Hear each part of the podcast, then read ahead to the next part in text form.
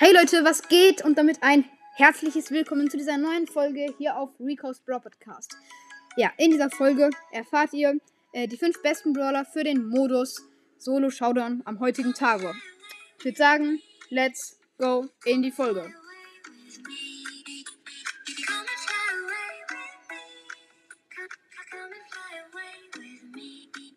So Leute, ich würde sagen, wir starten gleich rein in die Folge.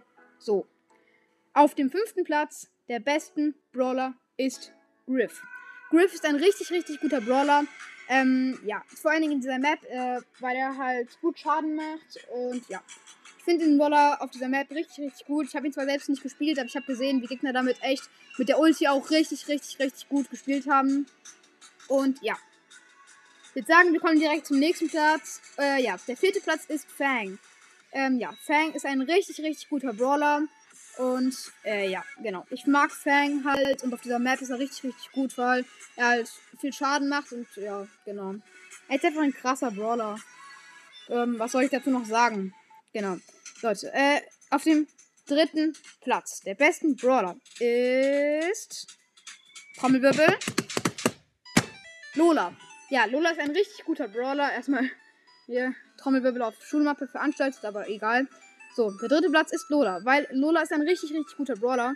Und ja, mit ihrem Klon kann sie sich eben auch noch teleportieren. Also, nee, mit ihrem Gadget und dem Klon. Und ja. Deswegen finde ich diesen Brawler sehr, sehr gut. Und ja, er ist auch in der Map auch ein extremer Pro. Also, beziehungsweise, ja. Was laber ich eigentlich für eine Scheiße?